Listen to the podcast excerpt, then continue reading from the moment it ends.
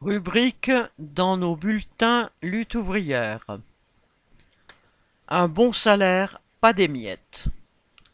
Au lieu d'un bon salaire, la direction essaie de mettre en place une prime d'intéressement collectif liée à la qualité du service rendu, entre guillemets, qui bien sûr ne serait pas versée à chacun.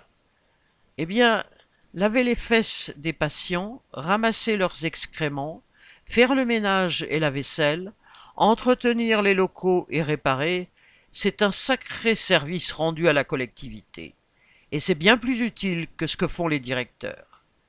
Quels que soient les textes gouvernementaux et les manœuvres de l'ARS et de la direction, chacun mérite un salaire suffisant pour vivre sans se priver. CHI Clermont